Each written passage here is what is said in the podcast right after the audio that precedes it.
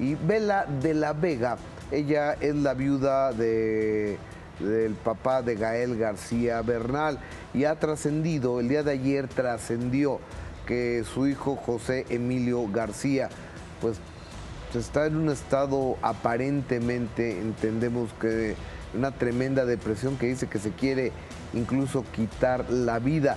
Nos enlazamos y le agradezco a Vela de la Vega que tome esta comunicación. Vela, buenas tardes, ¿cómo estás? Hola, ¿qué tal, Gustavo? Adolfo, estoy muy bien, muchas gracias. Este, gracias por tomar esta comunicación en momentos nada gratos. ¿Qué opinión te merece lo que está pasando con este muchacho, José Emilio García? Pues recuerdas que habíamos hablado de esto y que me amenazaron de que me iban a meter demandas. Sí, correcto. Porque yo en su momento comenté la verdad de la situación. ¿Y cuál es? Pues pues la verdad de la situación es de que pues ya se venía acarreando problemas de este tipo, con, de, este tipo de circunstancias. Y, después dijeron que yo lo estaba inventando, hasta de mentirosa me tildaron, pues imagínate, Gustavo Adolfo. Claro. Claro. Bella, eh, te mando un beso, gracias por tomarnos la comunicación. Y justamente eh, la demanda a la que te referías es porque José Emilio había dicho que te iba a demandar después de que tú eh, diste a conocer que él consumía sustancias. Creo que el consumir sustancias y el tomar una determinación de tal vez quitarte la vida son cosas completamente diferentes. Ante este panorama donde ha anunciado, di tú por favor. No, lo que iba a decir es de que más bien lo que yo destapé fue de que había una circunstancia con respecto a su comportamiento. y, de ahí fue cuando él mismo aceptó de que sí consumía pues cannabis porque fue incluso a su programa y lo dijo. Sí, sí, sí, sí. Ajá, y yo nunca dije ninguna mentira ni ninguna cosa que fuera eh, que no fuera cierta, pues que que todo esto ha sido cuestión de que ya tiene muchos años que viene pasando, eso es lo que quiero decir. Claro, y justamente para ahí va la pregunta. En el tiempo que ustedes convivieron, ¿él tuvo algunos rasgos en donde con su padre le dijera eh, pues estas intenciones de no disfrutar la vida y querer tomar decisiones tan drásticas como quitársela? Voy a ser muy honesta y yo sé que en un momento dado tal vez quiera dar réplica el hijo de mi esposo y quizá lo quiera negar, pero yo por lo que viví, yo lo vi en varias ocasiones diciéndole a su papá que ya, que ya está ahí, que ya no quería más, que él, ya no quería.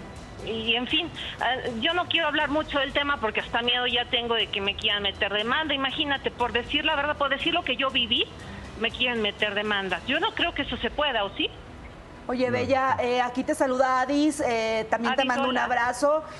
tú me has platicado de este cariño que le tienes genuinamente al joven también de esta situación que lamentablemente evitó que tú te acercaras.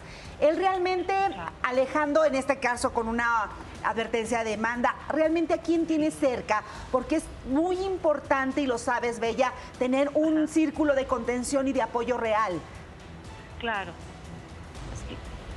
¿A quién tiene cerca él? Sí, ¿a quién tiene? ¿Con quién podría él, él apoyarse? Bueno, mira, para empezar tiene a su mamá, tiene a su abuela, tiene a su tío, que es el hermano de su mamá, tiene a la hermana de mi esposo, que es su tía Rosy, que pues también yo sé que lo quiere mucho. Lo que es más, yo misma le ofrecí mi ayuda, mi amistad, mi apoyo, lo que necesitara. Yo misma le dije que, que contaba conmigo, que aquí tenía mi amistad genuina y en lo que yo pudiera ayudarlo con mucho gusto y pues no, nunca hubo un acercamiento y por lo que yo sé también dentro de su círculo familiar, por lo que él comentó por ahí en su Instagram, pues está también en mala situación con ellos. Oye, ¿y que la, eh, es verdad que la mamá también tiene problemas psiquiátricos? Por lo que yo viví, que a mí me tocó vivir, sí fue una situación terrible de que incluso a mí me llamó por teléfono para decirme, yo a ese señor, José Ángel García, lo voy a meter al bote, me cueste lo que me cueste, lo voy a meter a la cárcel y lo voy a destruir. Eso no es de una persona normal, ¿eh? ¿Pero por qué le iba a meter a la cárcel a tu marido? A mí me llamó para decirme eso, para amenazarme, porque estaba muy enojada de que yo me había eh, casado con José Ángel García. Mm. qué, qué complicaciones porque... Terrible. La vida puede ser sencilla. Me platicó, sí, claro, debería de serlo, pero a mí me platicó pues varias circunstancias terribles en las cuales sí se prestaba eh, a, que daba miedo, pues la, las circunstancias y las personas estas daban mucho miedo.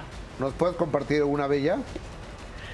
Pues, por ejemplo, en varias ocasiones José Ángel me llegó a decir que, que, esta señora lo amenazaba, por ejemplo. Ok. Imagínate, o sea, qué, qué terrible y, y no podíamos vivir tranquilos, o sea, era fue, fueron los cuatro años de nuestro matrimonio fueron de mucho este estrés por esta circunstancia. Pues, por esta circunstancia. Y sigue siendo, mira, mi vida hasta cierto punto estresante porque cada vez que es el hijo de mi esposo ah, parece que está pasando por circunstancias terribles, como por ejemplo yo lo último que supe es que lo habían corrido de casa de su mamá.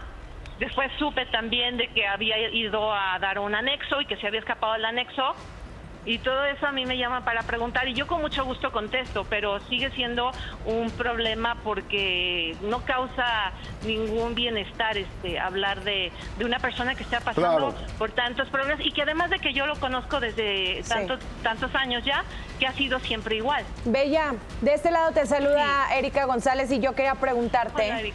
¿Cómo era la convivencia cuando estaban los tres juntos? O sea, cuando tú estabas con tu esposo, José Ángel García, y también estaban con José Emilio García. ¿Qué, qué veías tú ahí? O la impotencia quizá de un papá queriendo ayudar. ¿Cómo era la historia? Sí, una, una historia muy complicada.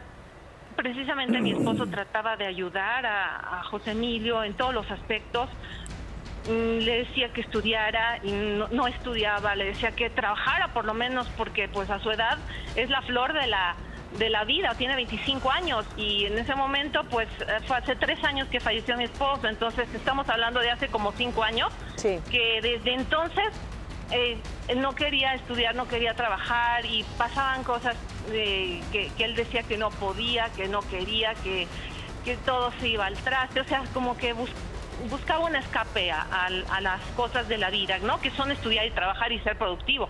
Entonces, eh, José Ángel se sentía impotente frente a la situación porque no podía obligarlo de una manera como coercitiva, pero él esperaba que con el tiempo mejorara. Y nunca mejoró. Uf, qué complicado. Ahora él habla más rápido ya porque se nos termina el tiempo del sueño de ser productor y músico. Si alguien le ofreciera ayuda sobre esto, ¿Realmente es su interés y crees tú que en este momento quisiera tomar la ayuda? Pues este es, lo que yo también he pensado, realmente ya es cuestión de él, ojalá que sí, y yo siempre le he deseado lo mejor. Todos necesitamos ayuda en esta vida. Entonces, yo también incluso he estado por los medios pidiendo trabajo, no ha venido, pero tampoco voy a decir que me voy a suicidar, ¿no? no a lo mejor de alguna manera está tratando de buscar atención. Ok. Gracias, Bella, por tu tiempo. Gracias. un abrazo, buenas tardes. Un abrazo, Bella. Buenas tardes. Hasta buenas tardes. Hasta luego.